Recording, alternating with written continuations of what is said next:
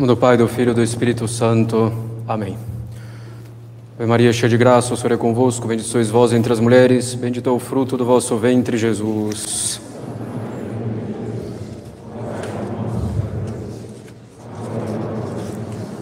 Podem sentar-se. Bom, alguns lembretes. Bom, lembramos que o uso da máscara continua obrigatório no ambiente da capela, cobrindo nariz e boca. Também necessária a inscrição nas missas, com as vagas que têm aumentado gradualmente. Gostaria ainda de fazer também um lembrete prático com relação à Sagrada Comunhão. Quando estiverem recebendo a comunhão, Pedimos para que não se diri não dirijam a cabeça à hóstia, deixam, deixem a cabeça parada, porque o padre faz um cálculo para administrar a Sagrada Comunhão, e se então o fiel mexe a cabeça para frente, o risco de dar problema é grande. Então deixem a cabeça parada, recebendo assim dignamente o corpo de nosso Senhor Jesus Cristo. Reitero também, finalmente, o cuidado com as crianças após a Santa Missa, para não as deixarem soltas. Também aqui, agora com o uso do estacionamento da garagem da capela, carros descendo e subindo. Muito cuidado então para não deixarem as crianças menores soltas subindo ou descendo essas rampas no meio da pista. E mesmo adultos também às vezes fazem isso sem muita atenção. Evitemos então uma tragédia.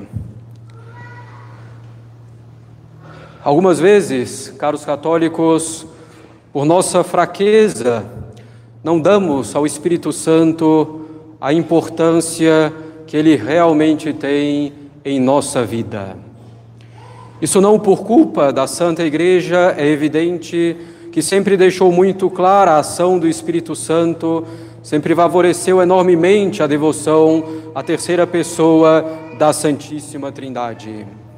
Por exemplo, em momento importantíssimo da missa, no ofertório, lá está a igreja invocando de modo soleníssimo, nas palavras e nos gestos, para que o Espírito Santificador venha e abençoe o sacrifício preparado em honra do seu santo nome.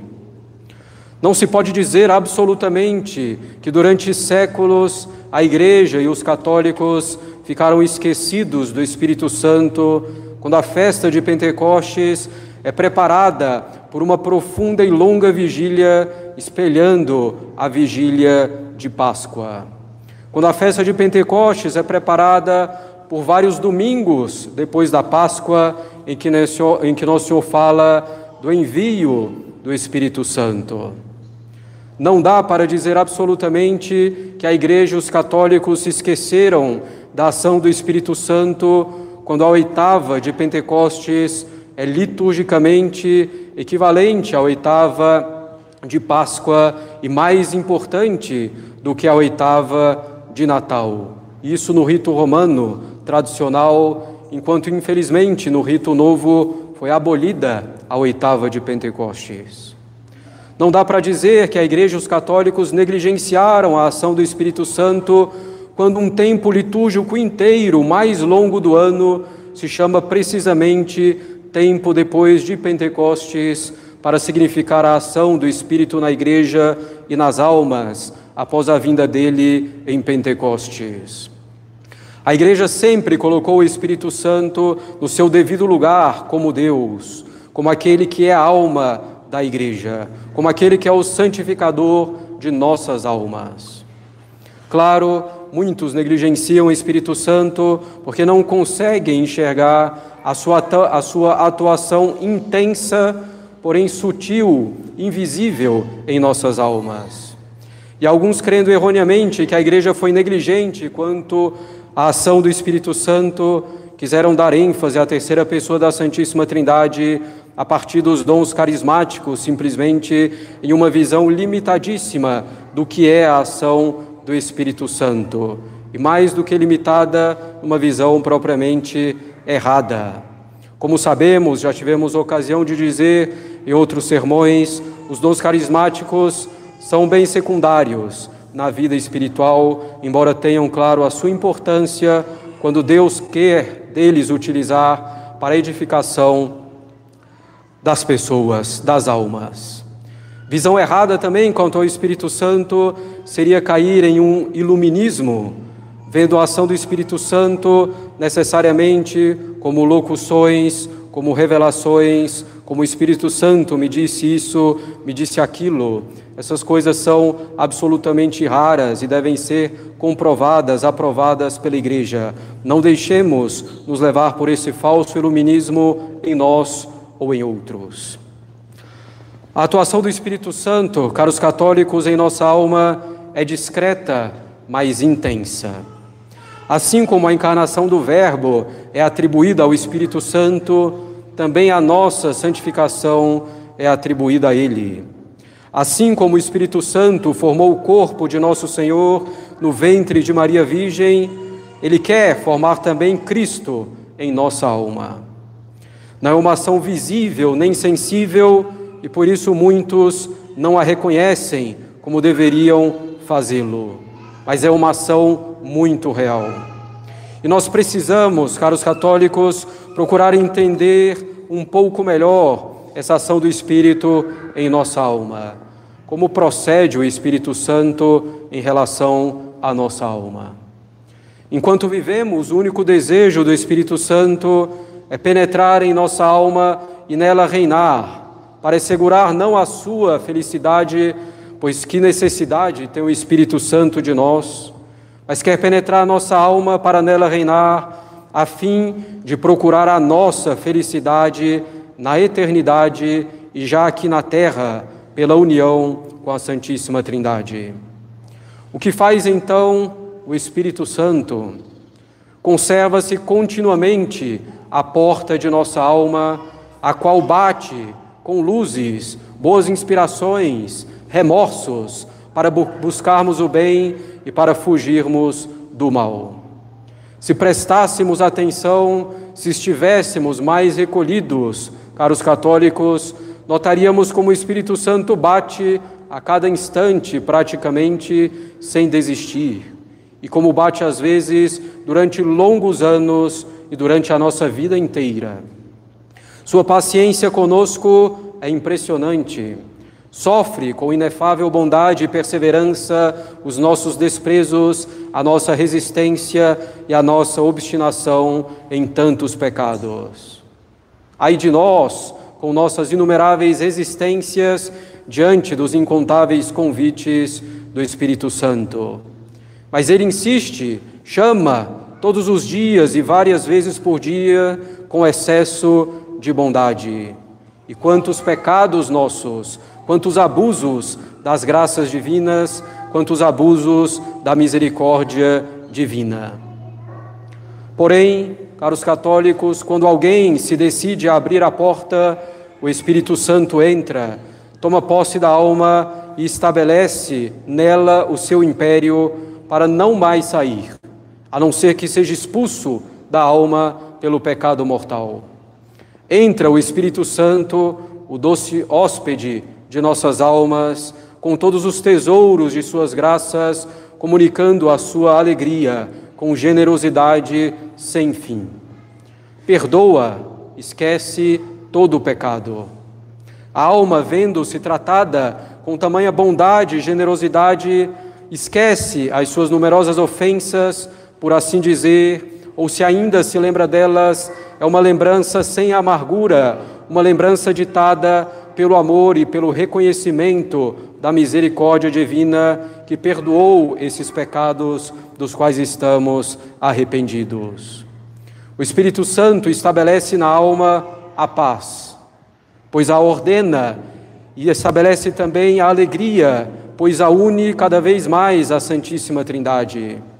Paz e alegria espirituais são frutos do Espírito Santo mesmo em meio a esse vale de lágrimas. O Espírito Santo, caros católicos, quer logo nos fazer voltar a Deus mais pelo amor do que pelo temor. Faz que nos entreguemos a Ele inteiramente. De fato, se nos entregamos a Deus fracamente e com reservas, não nos esforçando para sermos fiéis às graças, passaremos a vida nessa contínua alternância entre quedas e penitências, nessa inconstância perene, indigna da vida católica. Quão infeliz é aquele que não procura corresponder às insistências do Espírito Santo. O Espírito nos dá suas luzes para que aceitemos a verdade e fujamos do erro e da mentira. Ele nos faz ver as coisas com as devidas proporções, faz-nos ver a grandeza da menor ação feita por amor a Deus e faz-nos ver a grande malícia do menor pecado. Devemos, caros católicos, ser conduzidos pelo Espírito Santo como o próprio Cristo, que ser conduzido pelo Espírito, como nos diz a Escritura ao falar que nosso Senhor foi conduzido ao deserto pelo Espírito Santo. Se não formos conduzidos pela terceira pessoa da Santíssima Trindade, nosso trabalho será vão. As coisas mais doces e agradáveis serão no fundo amargas, se não nos deixarmos conduzir pelo Espírito Santo, porque elas não terão valor para o céu. Ao contrário, se formos conduzidos pelo Espírito Paráclito, mesmo as coisas amargas se tornarão doces, pois que as faremos por amor a Deus e com frutos para a vida eterna. O Espírito Santo nos dá força e fervor, que é essa prontidão e generosidade no serviço a Deus. Se estivermos, caros católicos, perdendo essa prontidão e essa generosidade, perdendo nossa força, nosso fervor, ou se já perdemos tudo isso, recorramos ao Espírito Santo. O Santo Cura d'Ars diz que se pudéssemos perguntar aos condenados por que eles estão no inferno, eles responderiam: porque resistimos ao Espírito Santo. E continua o santo: se pudéssemos perguntar aos santos por que estão no céu, eles responderiam: porque ouvimos o Espírito Santo. Quando bons pensamentos vêm em nossa alma, é o Espírito Santo nos visitando, muitas vezes por meio de seus instrumentos, como o anjo da guarda, como um bom livro, uma boa palavra de um amigo. Claro, quando nos vêm pensamentos, temos que discernir de que espírito são esses pensamentos para reconhecer aí realmente a voz do Espírito Santo. E como o Espírito Santo age, caros católicos, de maneira suave, quase imperceptível, sobretudo quando ainda estamos muito apegados à nossa visão temporal, terrena, demasiado humana e não percebemos a ação do Divino Espírito. Pela oração, em particular, pela meditação católica e pelo terço, pelo esforço sério na prática dos mandamentos, pela exatidão no cumprimento de nossos deveres de Estado, é que poderemos ouvir cada vez mais e melhor o Espírito Santo. É assim que ele se tornará um hóspede doce e íntimo em nossa alma, de modo a nos guiar para o céu. Nosso Senhor Jesus Cristo é o Rei que mandou um outro Rei para nos guiar. E para nos guiar para onde, caros católicos? Para nos guiar para o amor a Deus, para nos guiar ao desapego desse mundo e de seus bens, as honras, para nos guiar à imitação de Cristo, para nos guiar ao céu. O Espírito Santo quer somente isso, nos levar ao amor a Deus, com tudo o que isso comporta, nos levar ao céu.